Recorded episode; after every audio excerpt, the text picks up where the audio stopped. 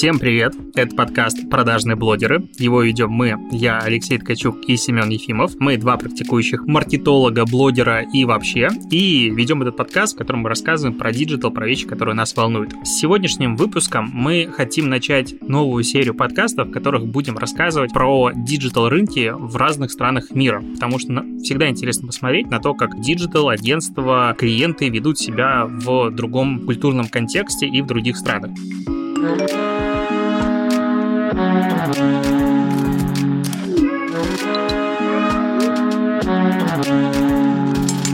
И начнем мы с Израиля. Это тема, которая волнует, я думаю, сегодня многих. Поговорим о том, как себя чувствуют маркетологи в условиях, по сути, военных действий сегодня. И для того, чтобы нам было интересно говорить про Израиль, мы позвали к нам Валерию, которая сама и представится. Всем привет! Я Валерия Свирская, контент-маркетолог и руководитель коммуникационного агентства InShow. Мне кажется, что вот эта тема, которую мы будем обсуждать по странам, она весьма актуальна в контексте последних дней, которые в РМ чате обсуждали, когда один наш, так скажем, коллега начал спорить на тему того, что западный SMM на самом-то деле намного лучше и сильнее, там, быстрее развивается, нежели российский. На что несколько ребят, которые работают в крупных digital-агентствах, сказали, что это вообще не так. И, в общем, там практически, скажем, загорелся такой ожесточенный спор, и хочется показать, что все-таки на конкретных примерах и послушать, как это действительно все устроено в разных странах Европы, да, наверное, потом и не только Европы будет, да и, в принципе, наверное, мира. Поэтому первый вопрос. Лер, тебе. Ты работаешь и на рынке СНГ, и крутишься, и работаешь э, в рынке Израиля и, возможно, других стран. Есть разразненные мнения. Одни считают, что наш SMM и Digital, он более прогрессивен, чем западный. Другие, наоборот, считают, что там вот э, американские, европейские маркетологи что-то такое знают э, секретное, и они обгоняют нас на километры. Как обычно говорят, что маркетинг там, это вообще вау, а у нас как бы отстой. Я придерживаюсь позиции того, что все-таки в плане именно именно соцсетей, развития в социальных сетях, особенно малый, средний бизнес, он просто на световые годы, по моим ощущениям, обгоняет условную Европу. Как обстоят дела в Израиле? Я бы хотела начать с такой небольшой информационной вставки, которую наверняка не знают многие из ваших читателей. Дело в том, что Израиль — это государство на Ближнем Востоке с населением порядка 9 миллионов человек. Соответственно, банально, хотя бы конкуренция среди бизнесов настолько меньше, если сравнивать, например, там, с той же Россией или Украиной, Украиной, что очень многие способы продвижения, например, которые используются в странах бывшего СНГ, они здесь просто не актуальны, потому что нет такого количества, собственно, компаний, которые борются за своих а, потребителей. У нас в Израиле в целом очень сильная монополия у огромного количества бизнесов, то есть это от а, поставки фруктов и овощей, заканчивая ресторанными империями. Это еще одна такая ключевая особенность, которая обусловлена именно тем, что маленькое государство, власть, а, которая собственно, у нас довольно давно не меняется. Э, у всех свои подвязки, поэтому у меня создается такое впечатление, что именно в плане какой-то визуальной эстетики мы определенно прогрессируем, потому что очень много ребят активно путешествуют, то есть с израильским паспортом, заграничным дарконом, а в принципе безвизовый режим там в 150 с чем-то странах и так далее, и отдых э, такой зарубежный, он становится все более и более популярен. Вот, поэтому приезжают ребята с наработками из Японии, из Франции, Китая, из Америки. И мало того, что они открывают очень красивые и эффектные бизнесы с какими-то своими особенностями, они еще и очень круто это подают в социальных сетях. Но именно каналы для продвижения, они в основном довольно стандартные, прозаичные. Это Инстаграм, Фейсбук и смс-рассылки. Ну вот прям классические смс, там даже не WhatsApp, не Viber, а вот прям эгэгэй у нас акция. Блин, я просто сейчас думал, что знаете, сейчас будет э, там Facebook, Instagram и Одноклассники. Я такой, да. Ну смотри, там же много выходцев из э, России, из постсоветских стран. Возможно, Одноклассники, кстати, пользуются спросом в Израиле или нет? Честно говоря, по моим э, каким-то последним сведениям, годовой давности в Яндексе израильском, ну вот именно как в поисковике, сидит порядка миллиона пользователей. Опять же, именно граждан здесь русскоязычных, мне кажется, меньше потому что где-то 75% населения — это израильтяне, еще там порядка 20, по-моему, арабы, и вот остатки — это все остальные.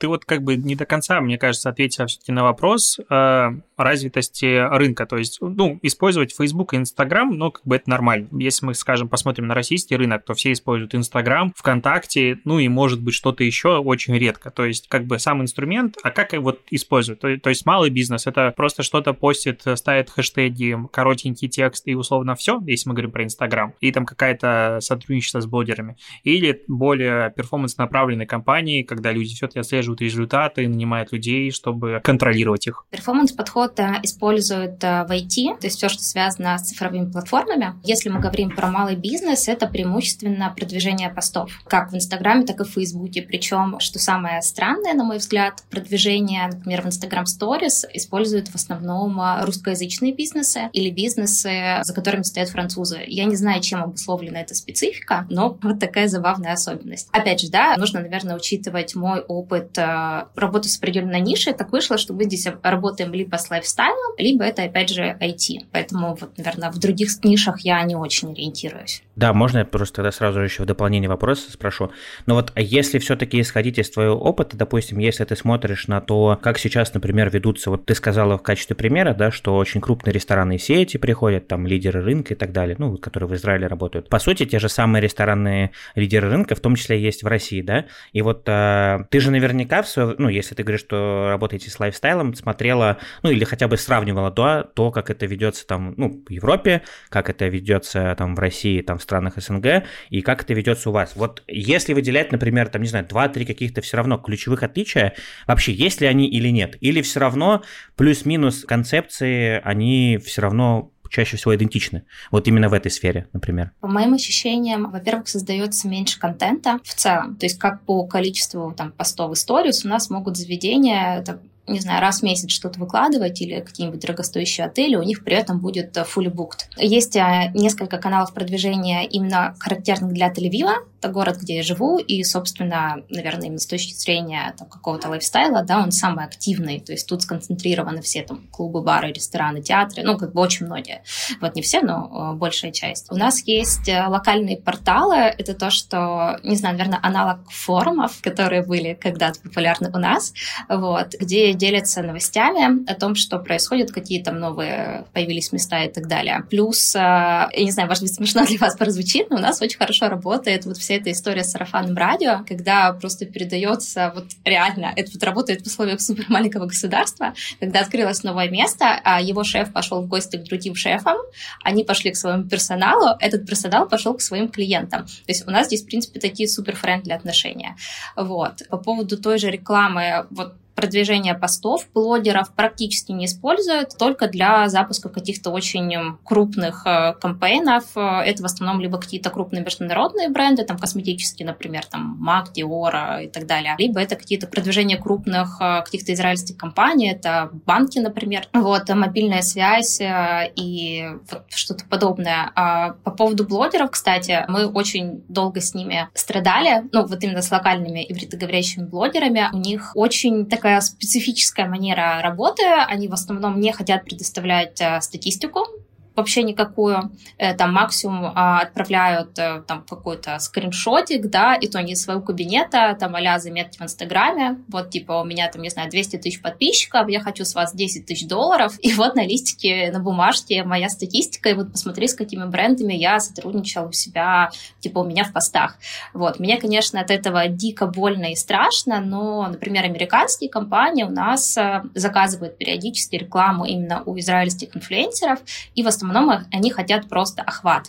То есть их даже не интересуют э, какие-нибудь там точечные метрики, вот там просто сделайте нам охват там, в X, не знаю, миллионов, и мы будем счастливы, вот вам денег.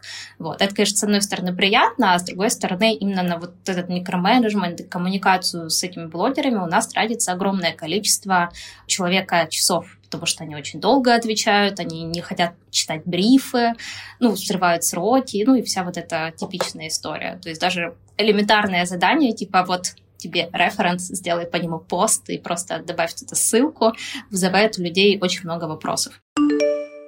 Раз уж мы начали говорить про блогеров, я так понимаю, что на охваты делают упор лишь потому, что все-таки население там не как в России, условно, 145 миллионов человек, да? Ну, то есть не очень большое население, поэтому это просто мое предположение, что сделать 9 миллионов охвата там, ну, намного проще все-таки, да? И, скорее всего, ну, видимо, наверное, такими категориями мыслят, если я правильно понимаю. Но вот если говорить про блогеров, наверняка же у вас тоже есть, да, какое-то разделение, есть какие-то топовые блогеры, которые в целом по стране идут, и есть, наверное, какие-то блогеры, которые вот местные местный именно... Ну, скорее всего, а сколько в Тель-Авиве населения примерно? Ну вот, плюс-минус. Сейчас боюсь соврать, но очень небольшое. 300-400, может быть, тысяч. Ну и, соответственно, скорее всего, в таких крупных городах, как Тель-Авив, наверное, есть какие-то местные блогеры супер, ну вот, если 300-400 тысяч, наверное, они какие-то супер небольшие, я правильно понимаю? Которые, скорее всего, ведут блоги там свои, как раз связанные вот именно с городом. Ну, это мои просто предположения. Я поняла, смотри, у нас такая специфика из-за того, что очень маленькая страна, у нас нет такого разделения, как локальные блогеры. То есть там, если в России, да, есть там блогер какой-нибудь там, представитель Москвы, Питера и так далее, какие-то локальные глобальный инфлюенсере. У нас вот просто, типа, такой блогер, получается, глобальный, да, которого все знают. А в основном, если там по количеству подписчиков, вот из того, что мы видим, в среднем это 50-200 тысяч. То есть даже миллионников очень мало. Это в основном какие-то там модели актера, ну, у которых, естественно, не вся аудитория это израильтяне.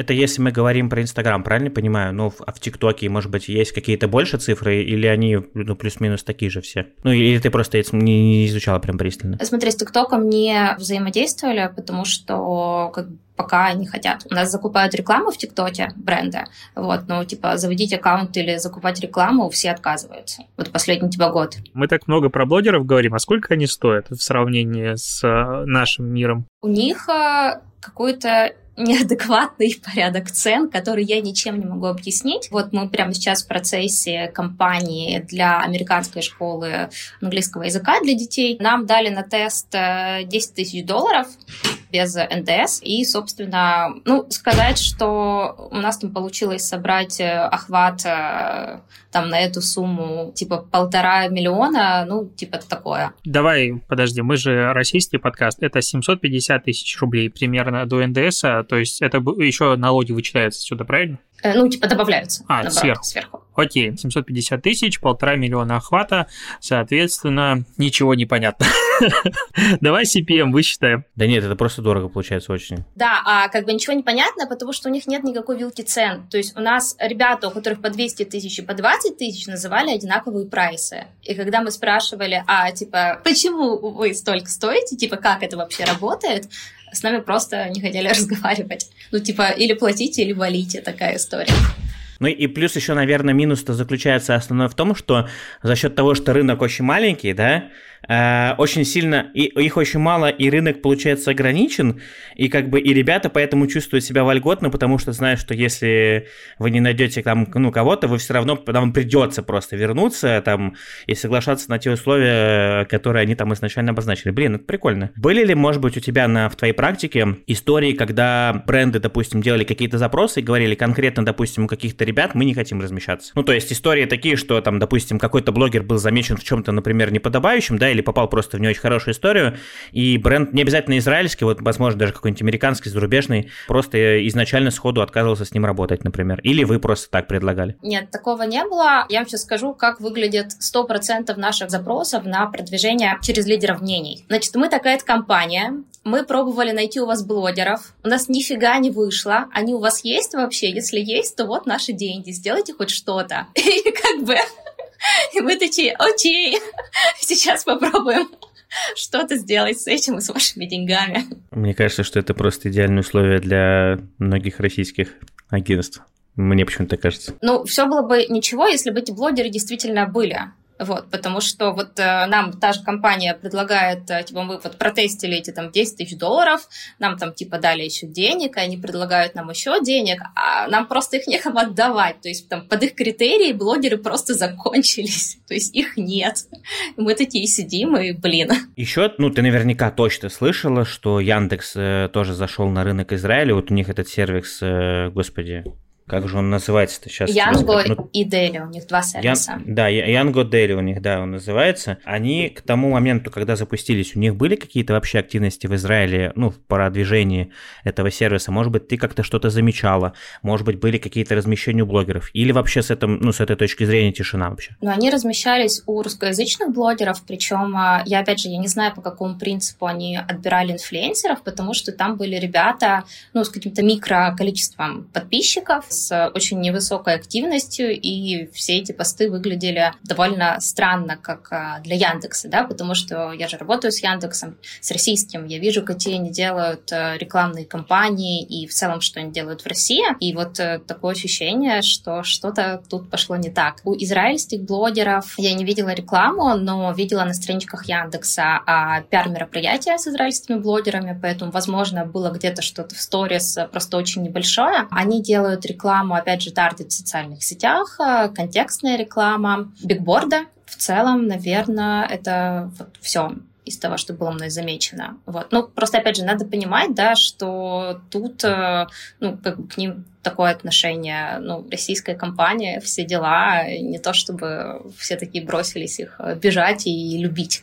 Но при этом ты сама сказала, что тем же Яндексом пользуется миллион человек в месяц. Мне кажется, это довольно весомая цифра. Ну, вот это насколько они говорят, э, и опять же, да, я думаю, что это русскоязычные иммигранты, плюс ребят, которые сюда приезжают, потому что у нас же здесь очень много, например, граждан, которые не живут здесь постоянно, а плюс приезжают родственники, там парни, вот это вот все. Слушай, мы так немножечко коснулись агентств. В принципе, если так посмотреть, то Израиль, вот так вот для меня, я его могу назвать, это богатая Беларусь. То есть развита IT-сфера и небольшое население. 9 миллионов плюс-минус похожая история. Только как бы в Беларуси денег мало, а в Израиле их существенно побольше. Ну и соседи у нас поспокойнее. Так вот, по поводу агентств. Ну то есть я вот вижу, что из Беларуси активно идет hunting э, ребят в Россию и, в принципе, использование этой силы рабочей, интеллектуальной, опять же, в России, где-то в Украине, потому что рынок у нас небольшой, но конкуренция вот среди агентств была адовая. То есть я помню, что ну там на тендер могли позвать там 10, допустим, агентств, возможно, больше, и это как бы уже много, ну, как по сути, для какого-нибудь э, стратегии ты пытаешься выкручиваться.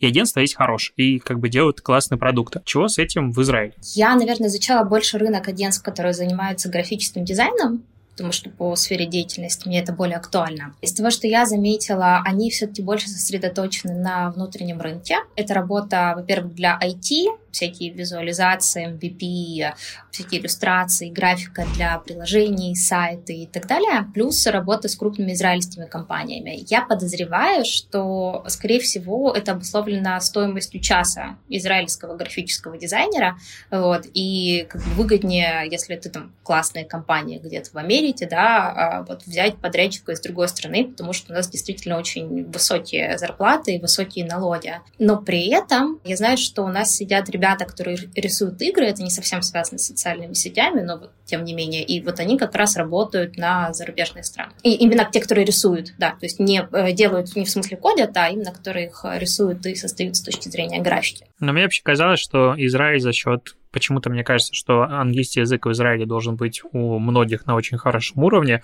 что агентства локально, они, по сути, все дубасят на весь мир, и у них все в этом плане может быть хорошо. Ну, с английским языком действительно все очень неплохо. Просто по моему, как бы, такому внутреннему наблюдению и мониторингу у нас намного меньше вот этих микроагентств, ну, или небольших агентств, как там в России, в Украине. Здесь либо люди работают как фрилансеры и продвигаются через э, платформы, там, типа Fiverr и подобных, ищут себе там либо место в команде, либо вот э, делают какую-то фрилансерскую работу, либо это большое крупное агентство, у нас их не очень много, они все там тоже топы и монополисты, то есть либо ты там успешный креатор, либо ты большое агентство, а вот этого как бы под этой прослойки там агентств, не знаю, там до 50 человек у нас, ну, прям супер мало, как-то у нас это не принято. Опять же, я думаю, это потому, что очень высокие зарплаты и очень высокая стоимость аренды. У нас нельзя просто так взять и открыть там, агентство на 15 человек, то есть ты, где ты возьмешь на это деньги? И тут э, ты не сможешь платить, вот как платят, опять же, в России, в Украине, за проектную какую-то работу, да, что у многих же работают э, ребята на там, субподряде, там, например, э, я есть агентство, да, и у меня там 10 чуваков, не знаю, по 15-20 тысяч рублей в месяц,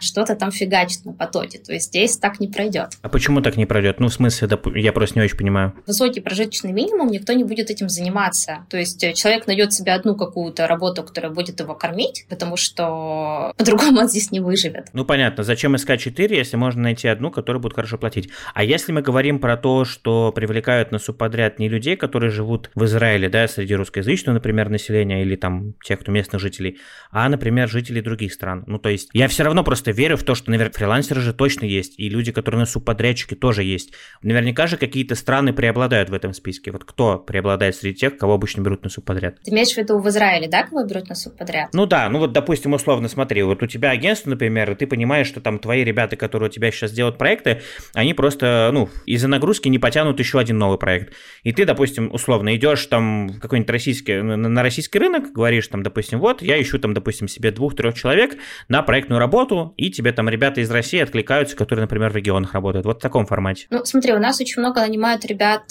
из Индии, потому что они э, недорогие и довольно быстро активно работают. Это в IT или в маркетинге? В маркетинге, в маркетинге, нанимают? да. Там, в типа, маркетинге они... нанимают индусов? Ну Ой, да, они там PPC все эти делают, знаете, там какие-то простенькие креативы рисуют.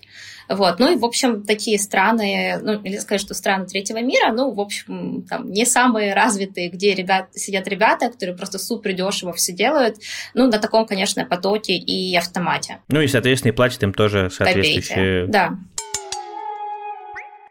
Я предлагаю, Леш, перейти, наверное, все-таки потихонечку на тему как раз того, что сейчас происходит. Просто сейчас, когда свет замигал, я такой думаю, блин, не дай бог, может быть, это то, то самое, что типа какие-то перебои с электроэнергией там начались и прочее. А, нет, у нас нет, кстати, перебоев с электроэнергией, все хорошо, и с интернетом тоже нет. Наверное, стоит поговорить на эту тему, раз уж мы к ней переходим, да, потому что у нас был пример, Леш, наверное, потом, может быть, ты тоже в каком-то из выпусков расскажешь, или вот как раз твоих друзей позовем, которые из Беларуси, да, они расскажут, как страна сейчас там живет под под тем, что происходит. Но э, поскольку мы сегодня говорим про Израиль и, и про то, что там происходит, интересно, как вот digital работает в условиях того, что сейчас происходит, потому что я в последние дни видел очень много разных реакций от э, компаний, причем, допустим, там было подразделение IGN, которое там публиковало твит, через час оно его удаляло, потому что начинали из-за этого хейтить их там очень сильно. Наверняка есть какие-то ограничения, да, то, о чем сейчас можно говорить, то, о чем можно писать,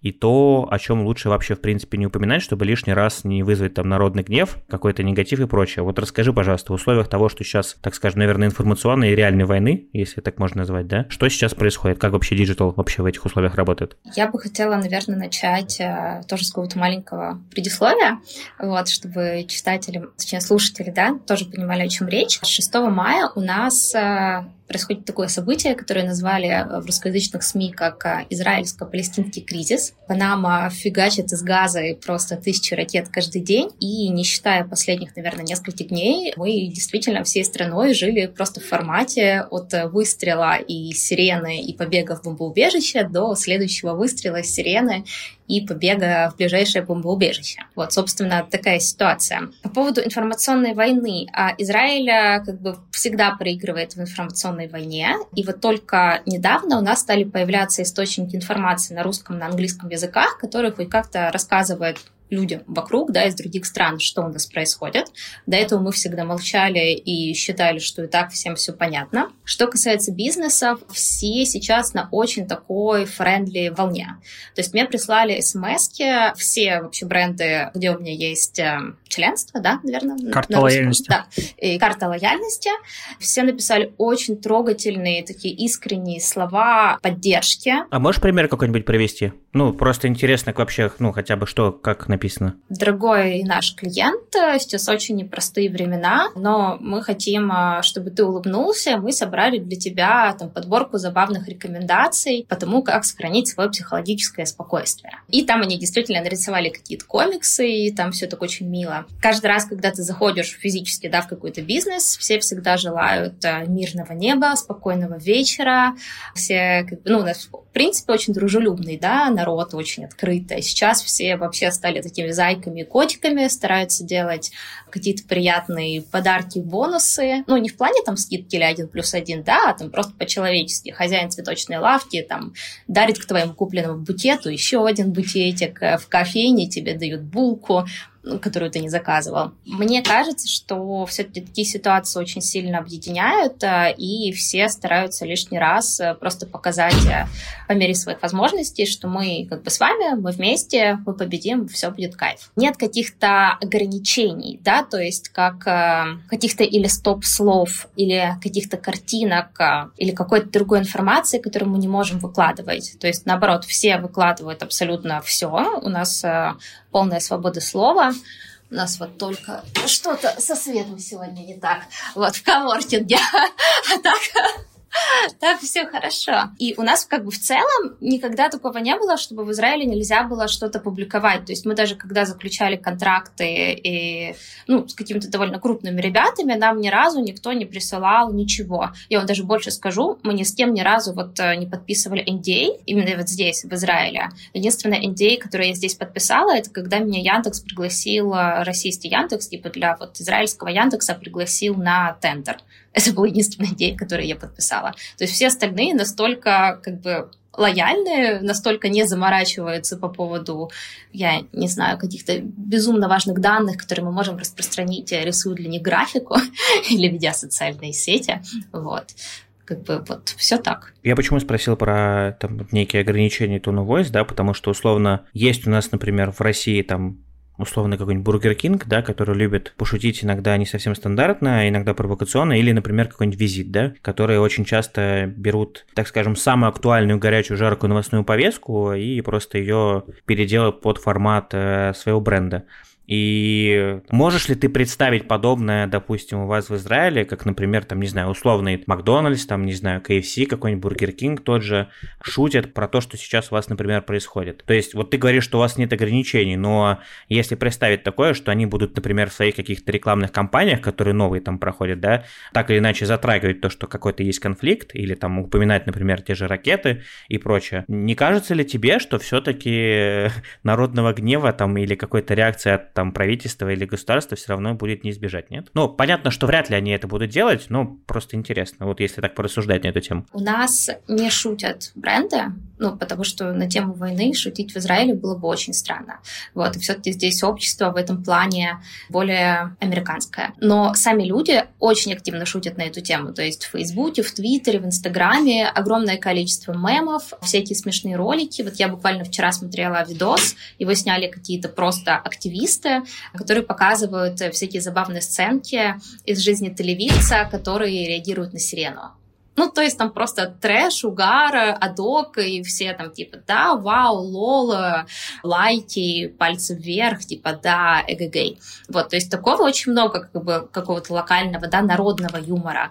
И все стараются к ситуации все-таки относиться с долей иронии, да, потому что все-таки то, что у нас происходит, это терроризм, и действие, как бы основная цель терроризма — это именно запугать, внести страх, а мы, собственно, с помощью юмора пытаемся с этим бороться но именно бренды нет, они эту тему никак не затрагивают, только в формате слов э, поддержки. Более того, было очень мило, э, те бизнесы, которые пострадали от э, ракет и погромов, некоторые из них, да, я не говорю за каждый, делали тоже очень трогательные заявления в своих социальных сетях о том, что да, с нами произошла вот такая беда, мы все равно намерены как бы расстраиваться, возрождаться, спасибо за вашу поддержку, как бы мы с вами, вы с нами, так победим их а, владельцы тоже давали очень а, такие трогательные интервью, там, типа, в Jerusalem Post и в подобных медиа, где рассказывали, что да, типа, shit happens, э, ну и что? Я люблю своих клиентов, я пойду и построю все заново, и все люди реально ходят и поддерживают. И у нас очень часто, вот сейчас возникают какие-то штуки в духе, опубликовали в Фейсбуке, что пострадала локальная винодельня, давайте их поддержим, закажем у них вино, и там просто сотни человек бегут и это вино заказывают.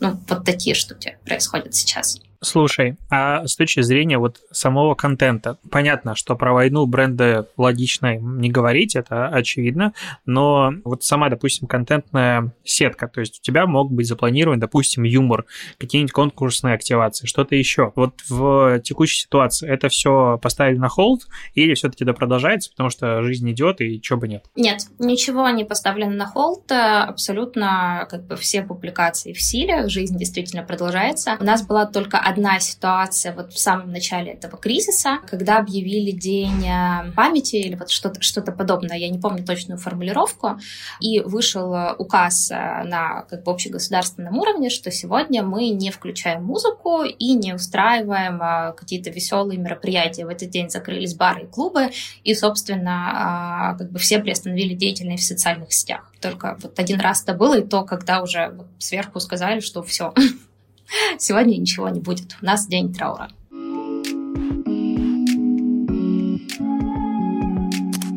Наверное, в конце надо подрезюмировать и сказать, что наш подкаст выходит благодаря лучшему бесплатному безлимитному сервису хостингу для подкастов mave.digital. Ссылочка, конечно же, есть в описании, и совсем скоро у нас наконец-то появляется, не назову это биржа, но платформа для аналитики чужих подкастов, всех собранных на площадке. Это произойдет скоро. И это как раз рубрика ненативной интеграции, потому что, что, мой хостинг, могу про него говорить. Будем финалить рынок Израиля интересный и совершенно другой. Я желаю вам, как говорится, мирного неба и чтобы все у вас было хорошо. Спасибо. Если есть какие-то вопросы, можно их писать нам в группе в Телеграме. Есть чатик, там мы общаемся. На этом подкаст закончен. Оставляйте обязательно оценки в Apple подкастах и подписывайтесь на нас в Яндекс подкастах.